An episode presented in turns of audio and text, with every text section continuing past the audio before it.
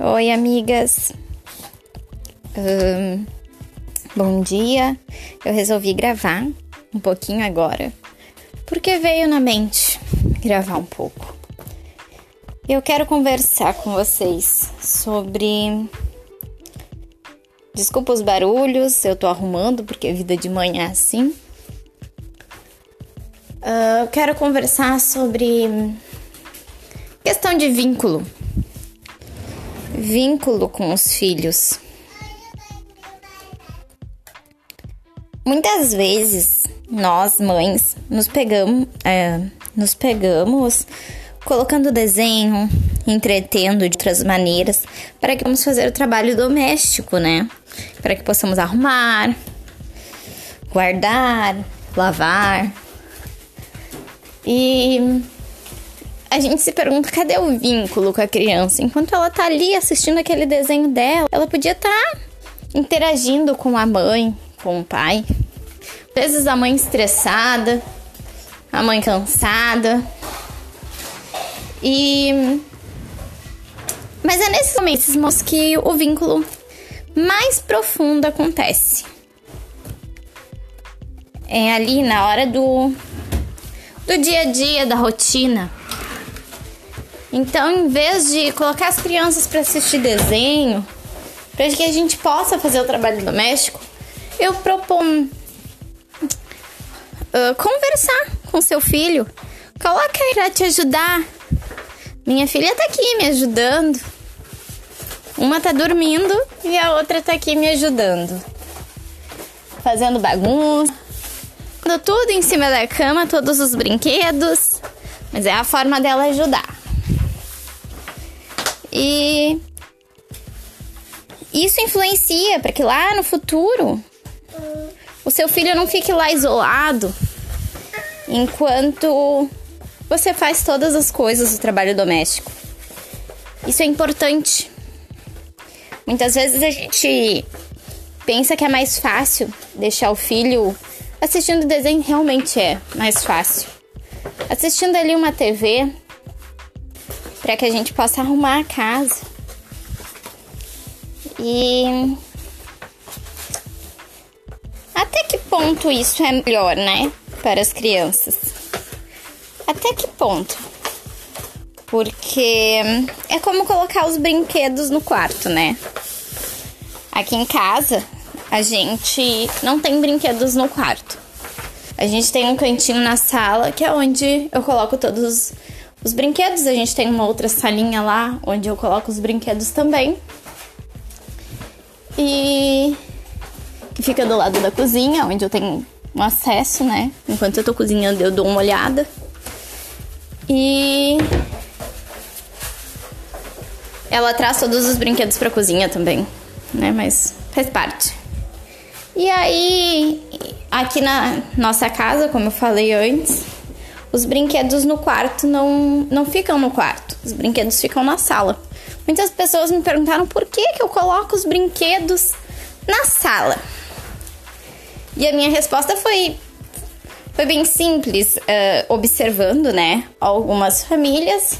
Eu notei que as crianças que tinham um quarto com brinquedos no quarto eram jovens que não socializavam tanto com, com a família.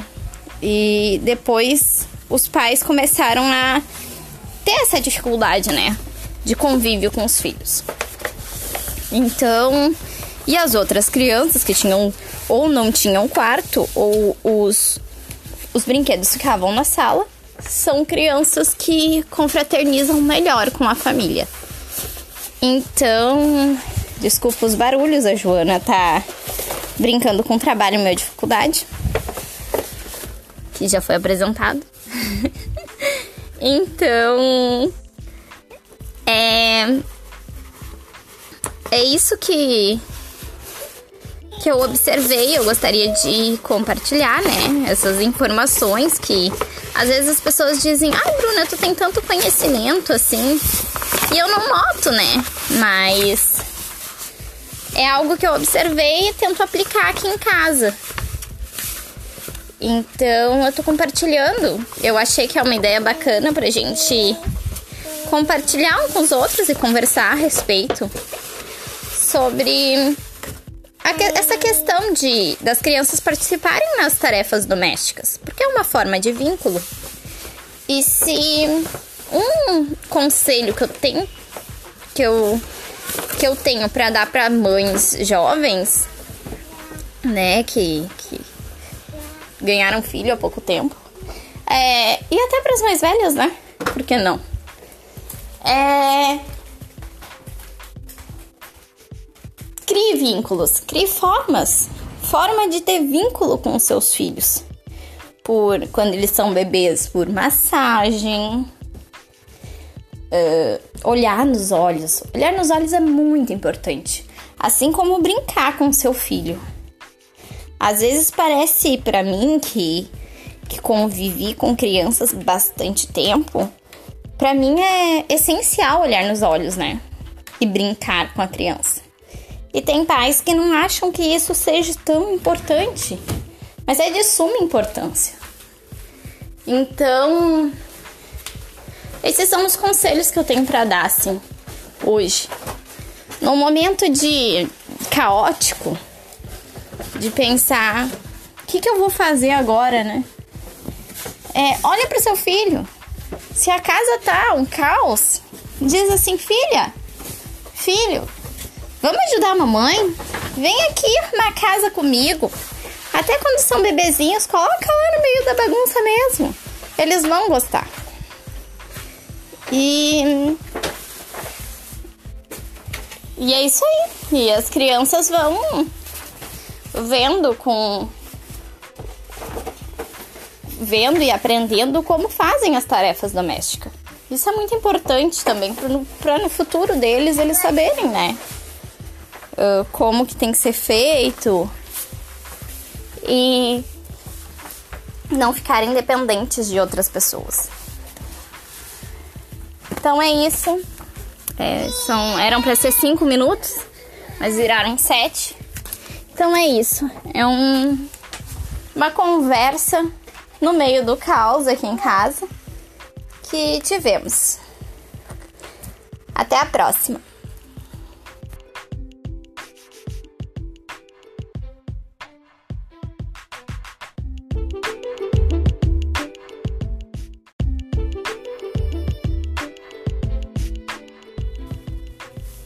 Oi, gente, bom dia.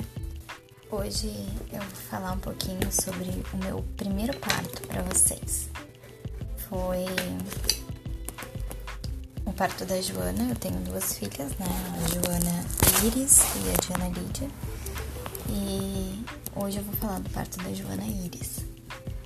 Um, começando um pouquinho sobre. Não tem como falar de parto sem falar um pouquinho sobre a gestação essa gestação da Joana foi bem complicada, bem difícil. Eu tive hiperêmese gravídica, se não me engano esse é o termo correto, que não é nada além de vômitos constantes. A gravidez, pelo menos a minha, foi a gravidez inteira. Deu uma pausa ali no sétimo mês, mas eu vomitei a gravidez inteira. No dia que eu ganhei ela, eu ainda vomitei.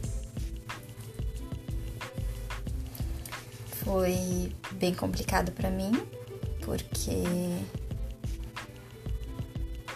eu não esperava que fosse assim. Eu quis ter ela por. Porque ficamos tentando eu e meu esposo por dois anos. E assim que eu tirei da cabeça, eu descobri que estava grávida. Então, foi bem chocante, não esperava que a gravidez fosse algo tão difícil.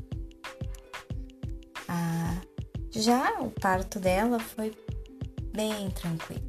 Durante a gravidez eu fiz alguns exercícios, eu caminhava, fazia exercício na bola de pilates, aquelas bem grandes, que me ajudaram muito.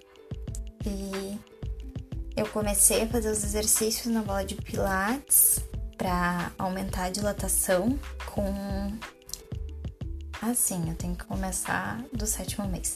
Com sete meses eu caí Eu já não conseguia fazer quase nada porque eu vomitava o tempo todo. E com sete meses eu caí.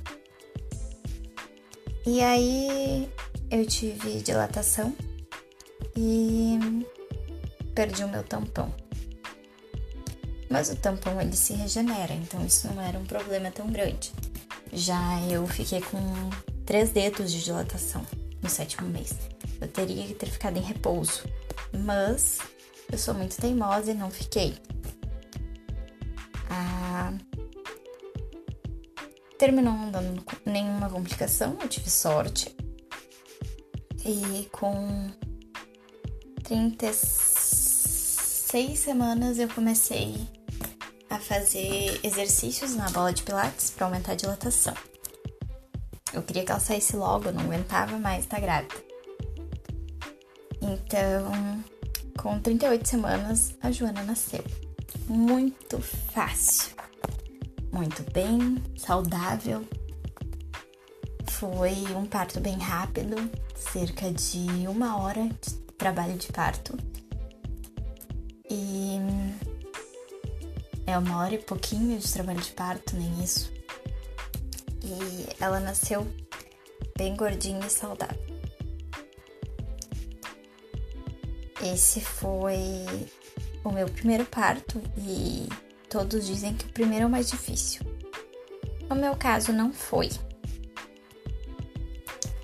Mas eu quero contar um pouquinho como que que foi para mim chegar até o trabalho de parto.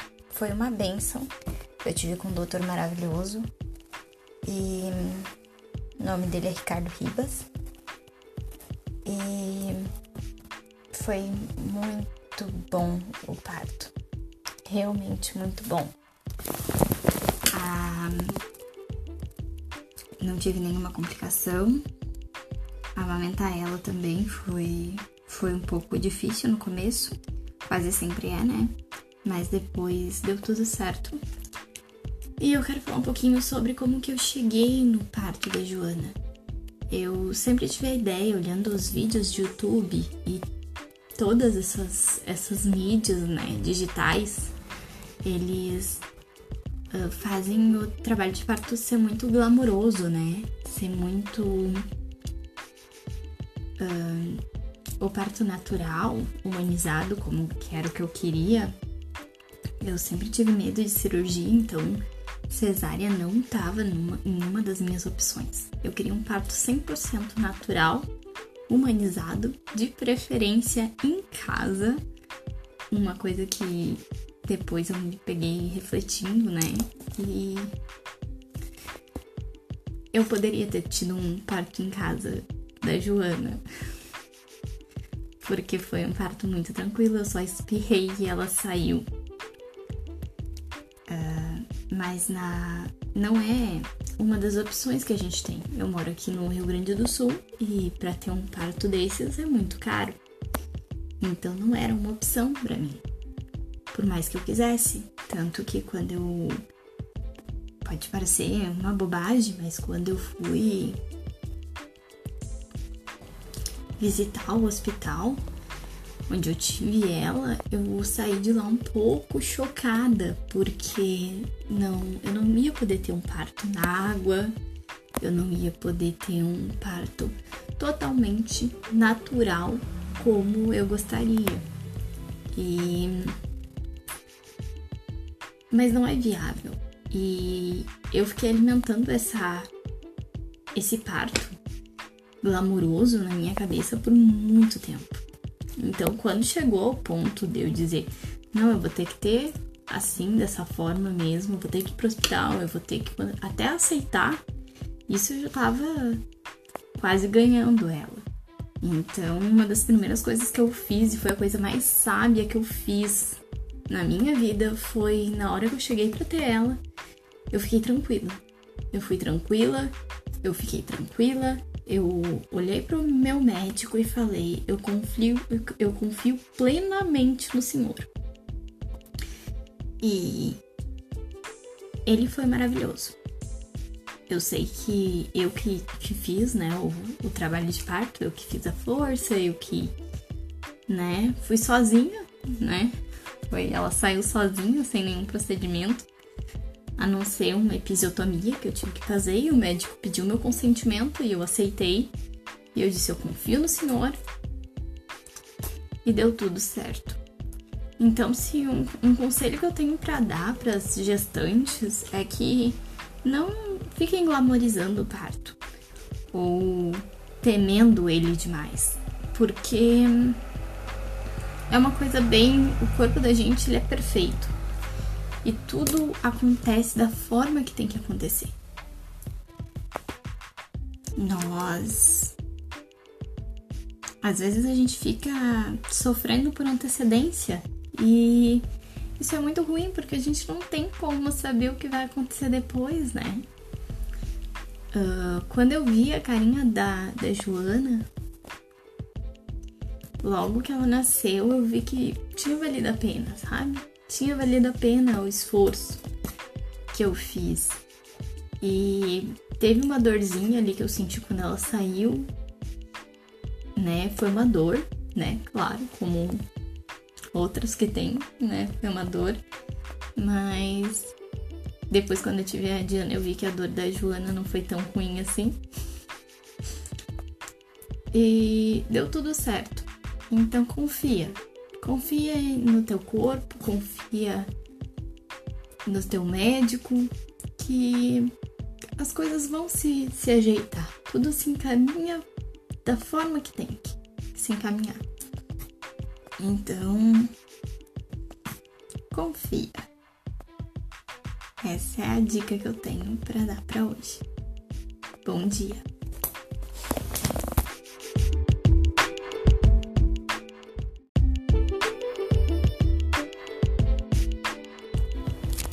Bom dia, começando mais um dia hoje com uma conversa, como sempre. uma conversa entre mães. Eu peço que se você não me segue no Instagram ainda, o meu nome é Bruna Schneider, me procura lá. Eu sou a mãe da Diana e da Joana. O nome do meu Instagram é Bruna Schneider, mas tem o nomezinho dele lá é Brooks Schneider. E então, bora lá, hoje eu vou contar um pouco sobre como que foi a o meu parto da Ju, da Diana. Hoje vai ser o meu segundo parto, né? Vou contar o meu segundo parto para vocês. E foi mais complicado. A gravidez já dela foi foi um pouquinho complicada também. Ali quando eu tava no finzinho da gestação, eu sentia muitas dores, muitas dores. Foi o um intervalo de parto, as duas têm um ano e três meses de diferença. Então, quando a, Diana tinha, quando a Joana tinha sete meses, eu descobri que eu tava grávida da Diana. Para mim foi um choque, porque eu não tava esperando, o meu corpo não tava totalmente pronto. E o carro passando. E, e aí eu eu peguei e disse: "Ah, então vamos ter mais um bebezinho, né? Vai ser difícil, mas vai dar tudo certo". E aí o meu corpo acho que não estava muito bem preparado. Eu sempre falei isso pro meu esposo.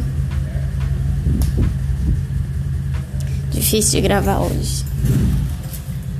Difícil. Aqui do lado tem uma mecânica. Eu acho que eu vou ir aqui para trás. O meu corpo não estava muito bem preparado para ter esse segundo parto.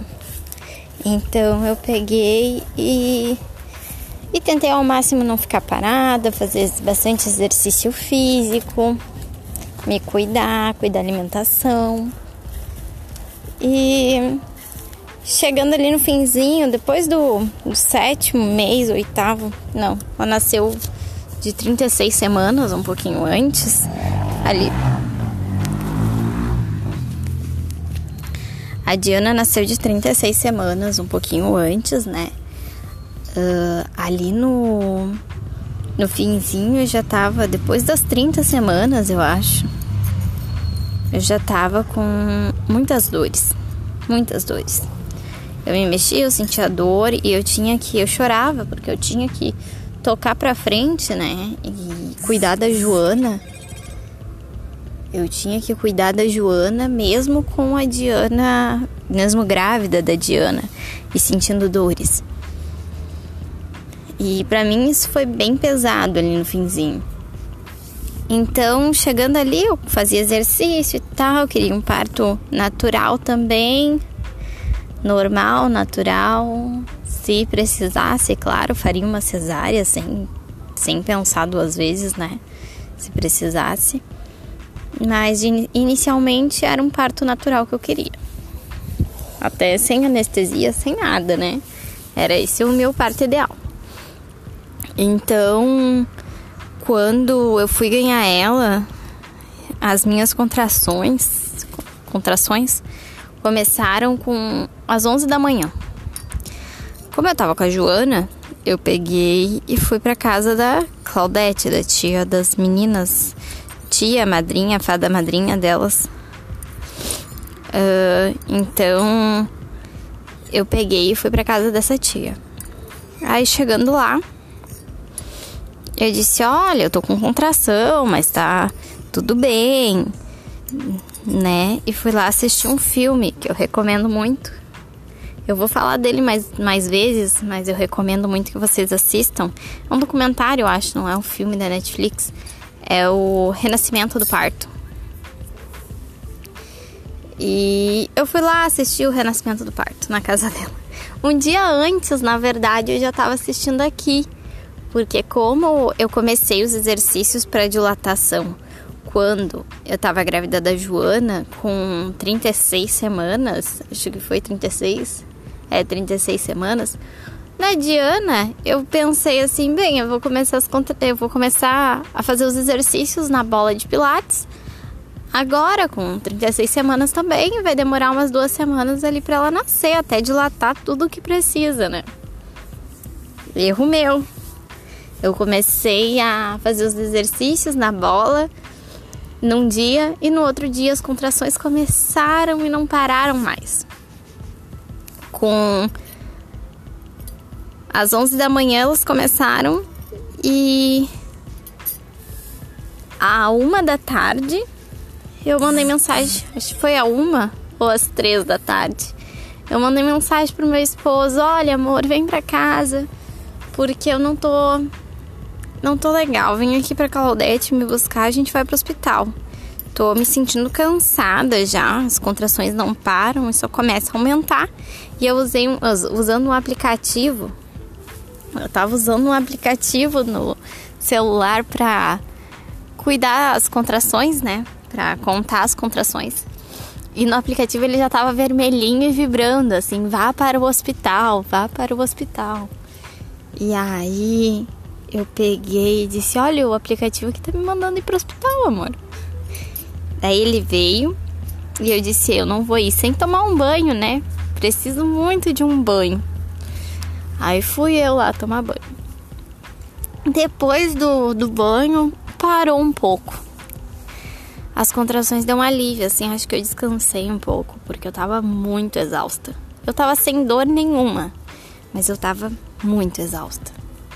Aí eu peguei e respirei fundo e disse que se parasse as contrações a gente não precisava ir no médico, né? Não precisava ir pro hospital. Uh, mas eu não sentia nem mexer. Então eu não sabia se devia ir pro hospital ou não. Aí ele disse: Não, de qualquer forma a gente vai lá no hospital, então dá uma olhadinha. Aí na ida pro hospital no carro eu comecei com as contrações de novo. Aí eu disse: não, assim não dá. Eu não posso, se for assim, quando que ela vai nascer? Se ela não for nascer hoje, eu vou pedir uma cesárea, porque eu não aguento mais, eu tô muito cansada. Aí eu peguei e, e fomos pro, pro hospital. Chegando lá, eu fui pra, pra aula lá da maternidade e a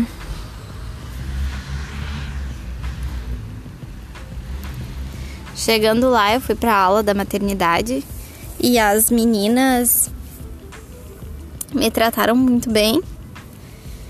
Uh, só que eu cheguei com um dedo de dilatação. Um dedo de dilatação e as minhas contrações vinham, iam embora, eles me botaram numa máquina. Aí a moça disse que as minhas contrações estavam vindo, mas não eram contrações de parto.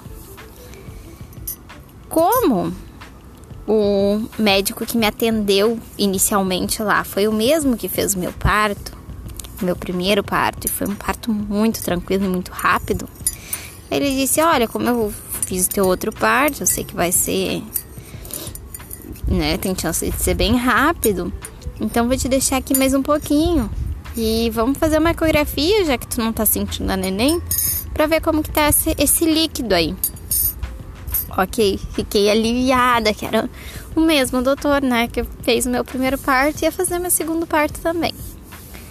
Aí fiquei lá esperando a minha a minha ecografia. E começou umas dorzinhas assim, de leve, umas dorzinhas de leve. Aí eu peguei e falei pra, pra enfermeira umas duas vezes: Eu tô sentindo umas dorzinhas aqui e ali. Daí mas ela não deu muita bola, porque tinha uma outra mãe lá em trabalho de parto. E ela tava com trabalho de parto ativo, assim. Ela tava, a princípio, sentindo bastante dores. Eu não sei como foi o parto dela, mas. Ela tava com trabalho. Elas estavam dando bastante atenção lá para essa mãezinha. Aí, para essa mãe, né? Aí eu peguei e E fiquei lá esperando minha ecografia e daqui a pouco chega o meu médico. O doutor Ricardo chega e diz: Ó, oh, esse aqui é o doutor Luiz, ele que vai te acompanhar aí, porque eu vou ter que ir embora, vou ter que te abandonar e tal. Aí me bateu um gelo, né? Um doutor que eu não conheço, diferente, né? Mas já que o meu doutor apresentou ele com tanto ânimo pra mim, os dois são amigos, eu acho. Então vai dar tudo certo. Aí peguei e peguei e fiquei lá com esperando a ecografia ainda. Aí chegando perto da ecografia, as dores aumentando. E a minha ecografia chegou. Aí eu olho para enfermeira, ela pergunta se eu se eu posso ir andando para ecografia, fazer ecografia, porque não tinha cadeira de rodas. Aí eu peguei e disse: "Olha, eu não sei se eu consigo, eu tô sentindo algumas dores. Aí ela olhou assim para mim. Tu não é que tá com dedo de dilatação? Aí eu falei sim. Ela, tu pode ir andando assim. Bem grossa. Aí eu peguei e fui. Uh, fui levantar da cama andando e uma outra enfermeira pegou e me trouxe uma cadeira de rodas. E eu terminei indo de cadeira de rodas. Que bom, foi muito bom. Aí fui de cadeira de rodas, aí fiz a ecografia. Aí lá na ecografia o, o moço pegou e olhou pra mim e perguntou se se eu tava com algum, alguma coisa de dilatação, porque ela tava muito baixa e tal. Aí eu falei, sim, eu tô com dilatação, um dedinho só. Mas eu tô sentindo algumas dores, assim. Eu não sei, talvez tenha aumentado. Aí tá. Aí voltei lá para conversar com o meu doutor. Aí ele olhou assim para mim e falou: Olha, aqui na tua ecografia tá dizendo que tu tá com pouco líquido. Aí eu, me gelou, né? Como assim pouco líquido? Eu, né, passou na minha cabeça um filme de terror, que eu ia ter que fazer uma cesárea que eu tenho medo. Aí o. Aí ele disse: Tu quer muito ter um parto normal? Aí eu falei: Eu quero, doutor, eu quero ter um parto normal, o mais normal possível. Aí ele pegou e disse: Tá, então a gente vai ver se tu tem dilatação. Se aumentou alguma coisa, tu. A gente pode ver se tu pode ter parto normal. Aí eu peguei, deitei lá e ele, quando ele botou a mão assim pra ver a dilatação, ele abriu um sorriso tão feliz que eu pensei, oh, é hoje que eu vou ganhar minha filha sem dor nenhuma. Aí ele pegou e, e disse: Tu tá com cinco dedos de dilatação. Então a gente vai te baixar. Me baixaram no hospital. E as enfermeiras ficaram meio maluca porque já tinha uma mãe lá, já tinha toda uma sala preparada para uma mãezinha. E eu tava quase pronta para ganhar a nenê. E ele falou que tinha que ser logo, que eu tinha que ganhar ela rápido, porque eu tava com pouco líquido, né? Então eu peguei e, e me botaram no soro. E em questão de 40 minutos eu dilatei tudo que tinha que dilatar. E essa mãe me acompanhando. A gente tava numa competição ali de quem. de qual neném ia nascer primeiro. E as enfermeiras tentando atender a gente e tentando arrumar uma outra sala para mim ter bebê. E aí foi que eu tive a bebê lá na, na sala da outra mãe, que já estava pronta, porque a Diana resolveu que ia nascer cinco minutos antes do, do amiguinho dela. Aí a gente conseguiu ter ela na sala de parto mesmo. Mas a outra mãe teve que ter ela na sala de pré-parto, que é onde a gente já tava. Aí, porque as enfermeiras não conseguiram uh, deixar pronto a tempo a sala de parto para mim. No caso, que era para ser a minha, né? E assim, e a gravação dela, né? O parto da Joana, eu gravei todo inteirinho, sabe? Tá gravadinho, bonitinho. Não, se eu não botei no YouTube ainda, vou botar, mas tá bem bonito. Já o parto da Diana, nossa, foi não foi gravado, foi uma confusão. E quando o cara chegou lá para gravar o parto dela, eu eu já tinha ganhado ela. Eu já recém tinha feito, feito toda a força, sabe? Tava olhando minha filha a primeira vez, o cara vem perguntar se eu quero gravar. Eu falei, não, não, veio, não tinha vindo antes, agora não quero mais. E aí, tava braba. Aí peguei e olhei minha filha assim. Só que me deram alguma coisa pra dor, eu acho, junto no soro. E não foi que nem o da Joana que eu, que eu consegui olhar, ou eu tava muito cansada, que eu consegui ver ela, sabe? Porque eu mal conseguia ver ela. A minha visão tava meio embaralhada, eu não consegui ver ela direito, eu tava meio confusa. Aí. Mas eu me senti feliz, assim, sabe? Depois que ela saiu, a dor passou. Foi uma dor bem horrível, assim, quando Antes dela sair, o doutor me perguntou várias vezes se eu queria mesmo um trabalho de parto normal. E todas as vezes eu disse que sim, porque foi bem difícil, foi bem doído. O da Joana foi um espirro, eu não senti quase nada. E já o da Diana, meu corpo já estava muito cansado, não estava preparado para receber um bebê, eu acho, tão cedo. É, eu não estava me sentindo pronta ainda. E foi um trabalho de parto bem mais complicado, assim, para mim, né?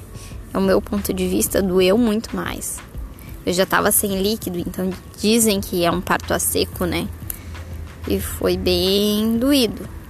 Mas graças a Deus deu tudo certo e ela tá bem e ela é saudável. As duas são e é isso que importa no fim das contas é as crianças serem saudáveis e todo mundo ficar bem, né? Aí o pós-parto, eu quero conversar um pouquinho com vocês sobre sobre o, esse filme aí, o Renascimento do Parto. É um documentário, eu acho. E quero conversar um pouquinho sobre com vocês sobre. E e sobre o assunto de, de parto humanizado, parto natural, parto eh, cesárea. Quero conversar, acho que é um bom assunto para a gente conversar aqui no, no papo de mãe, né? Em meio ao caos. Hoje as minhas meninas estão bem tranquilas. Ontem me deram um susto. Isso aí vai ser para uma próxima também que eu quero contar essa história. Então é isso. Um bom dia para vocês. E no fim das contas, tudo sempre dá certo. Então, confie. Confie, tenha fé. Se sentir sozinha, se você estiver se sentindo sozinha, me chama lá no, no Instagram. Prometo que eu respondo. Um beijinho e até a próxima.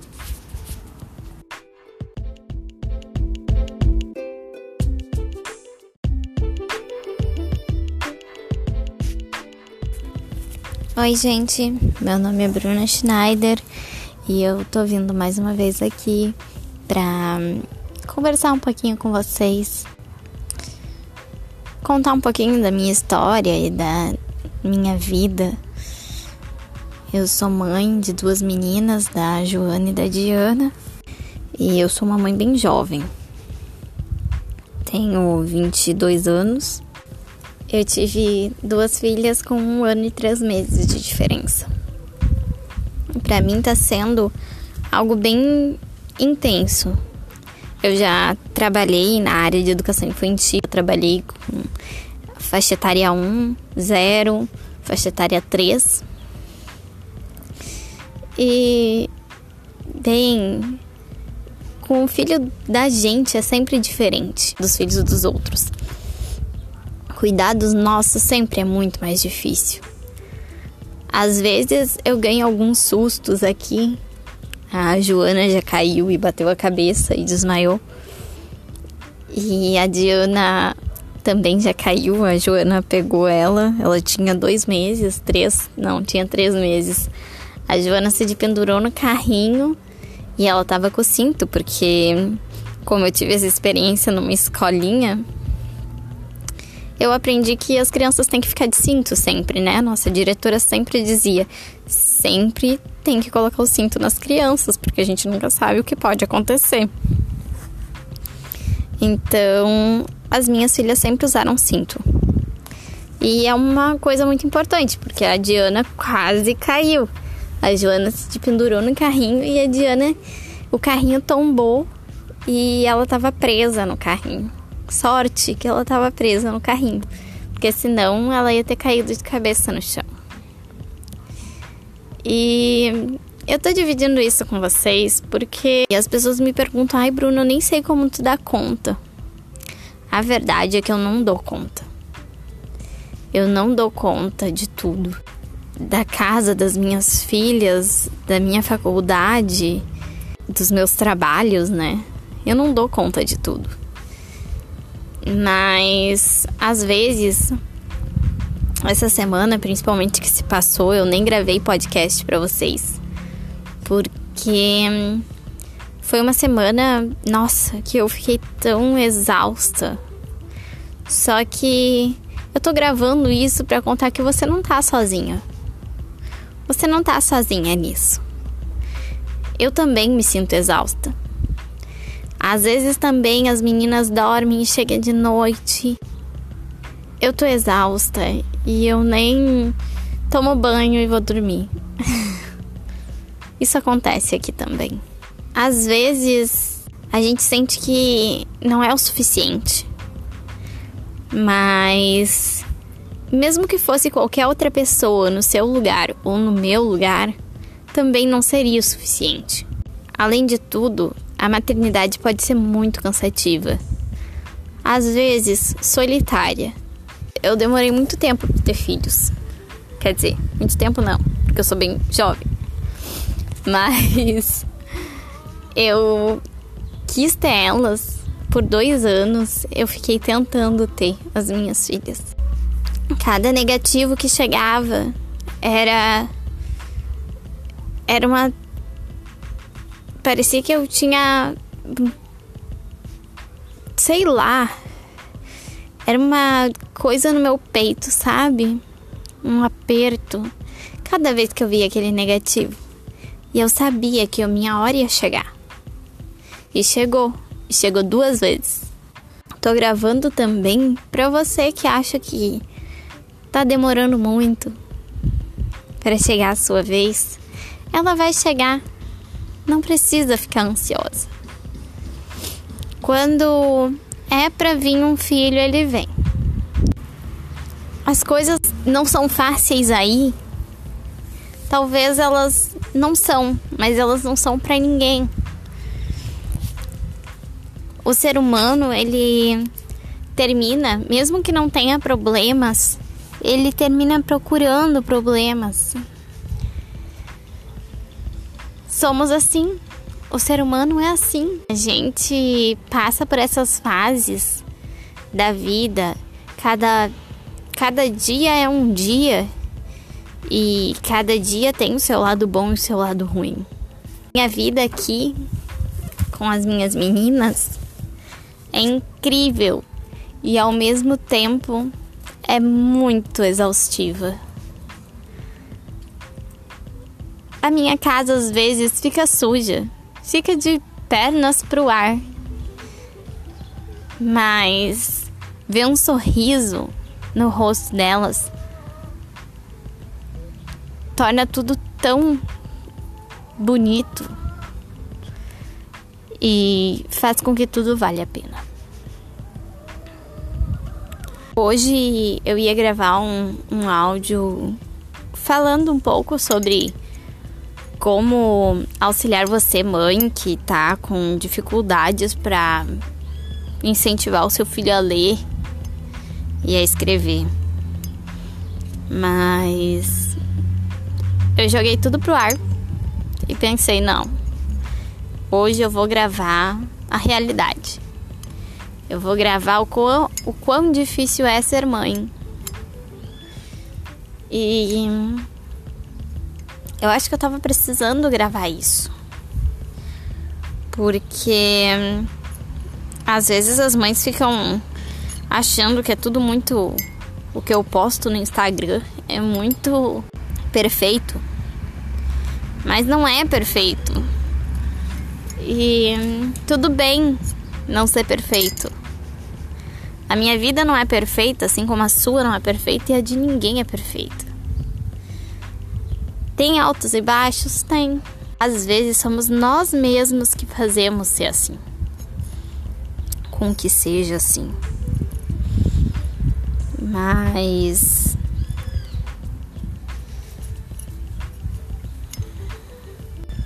eu não fiz uma pauta eu não fiz nada, não peguei equipamento nenhum. Hoje não tô gravando no carro. Eu tô gravando só para vocês saberem que eu tô aqui ainda e que eu tô tendo ideias novas. E assim que eu conseguir fazer mais pautas e conseguir criar mais conteúdo para vocês, eu vou postando. Saiba que a vida tem altos e baixos. Eu surtei essa semana umas três vezes. Tô gravando enquanto as meninas estão dormindo, daqui a pouco elas já vão acordar. Eu quero postar isso na terça. Geralmente eu postava na segunda, mas eu passei uma semana inteira sem postar depois do Dia das Mães. E eu nem contei para vocês como que foi meu Dia das Mães. Foi muito bom. Eu ganhei café na cama. E porque o meu Dia das Mães, os meus dois últimos Dia das Mães tinham sido bem ruins. Eu já falei para vocês que eu surtei três vezes essa semana. Uma delas eu gritei com meu esposo. Mas às vezes a gente precisa gritar com alguém, né? Eu tento me controlar e, e ser a monja Bruna, mas eu não sou monja. Às vezes eu faço uma yoga, uma meditação, mas monja eu não sou. E como eu sempre falo, tudo acontece por um propósito. E a vida é assim. Eu já gravei quase 20 minutos, mas Eu vou editar. Assim, se você não sabe, eu tenho galinhas aqui. Então, se você ouviu algum barulho de, de galinha, é porque eu tenho galinha no meu pátio. Não por vontade minha, mas que o meu esposo ele adora galinhas e ele gosta das galinhas aqui. E por mais que elas dê trabalho, elas se soltam e faz uma sujeira na minha porta. Eu deixo ele ter porque temos um sério problema aqui que eu acho que muitas mães de adolescentes devem ter, que é como tirar o filho da tela do computador, do celular. E aqui eu usei um método muito bom que funcionou bastante, que é ter galinha em casa. Pega um bicho que seu filho goste e ele vai ele vai preferir estar com o bichinho do que estar tá no, na tela, porque contato com algo material. O simples ato de fazer um carinho em um animal de estimação faz com que tu libere estresse. E isso é muito bom. É, geralmente os jovens usam alguma forma de, de jogos ou formas digitais de liberar estresse, jogando, escutando música, ah, né, mexendo em redes sociais. Isso faz com que esses jovens liberem estresse, mas uma forma muito boa também de trocar ou algo que a pessoa goste. Tem gente que gosta de estar na natureza, tem gente que gosta de água, de alguma atividade assim física. Isso é muito bom, mas trocar essa forma de liberação de estresse para que os jovens saiam da tela. Porque excesso de tela faz mal, né? Como a gente já falou outras vezes aqui. Isso eu queria dividir com vocês. Eu só lembro quando eu tô gravando sem nada na cabeça. Então. É isso. Depois eu vou editar, porque já deu 20 minutos aqui. Depois eu vou editar e vai ficar os 10 minutinhos de sempre. Então, se você não me segue nas redes sociais, então vai lá me seguir. Eu acabei de falar que o excesso de telas faz mal e tô mandando vocês me seguir nas redes sociais. Mas vai lá, vai lá e me segue nas redes sociais, no Instagram. Meu Instagram é Bruna Schneider também. E eu vou deixar na descrição do, do podcast. Acho mais fácil de vocês clicarem. Então é isso e uma boa semana para vocês. Tchau, beijinhos.